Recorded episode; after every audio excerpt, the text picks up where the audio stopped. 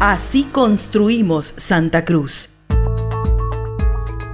Los tehuelches conocían el área del Calafate como Quejecaique, que significa campamento para dejar las cosas, ya que era una suerte de parador. La zona de la actual ciudad fue explorada por argentinos desde el siglo XIX con expediciones como la de Piedrabuena o la del Perito Moreno y Carlos Moyano. En esta última expedición se bautizó un pequeño curso de agua como Arroyo Calafate, por el típico arbusto que abunda en el lugar.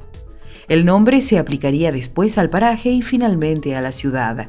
Entre fines del siglo XIX y principios del XX, inmigrantes, sobre todo europeos, formaron estancias ganaderas. De a poco el área se fue convirtiendo en un parador donde reunir los cargamentos de lana para después transportarlos en carreta.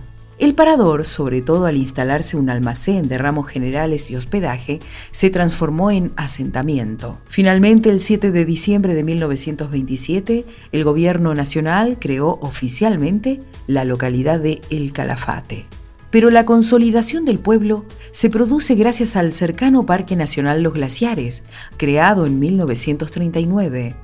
En la década de 1940 se construyó en la localidad la Intendencia del Parque y a través de esta se realizaron mejoras en la infraestructura local.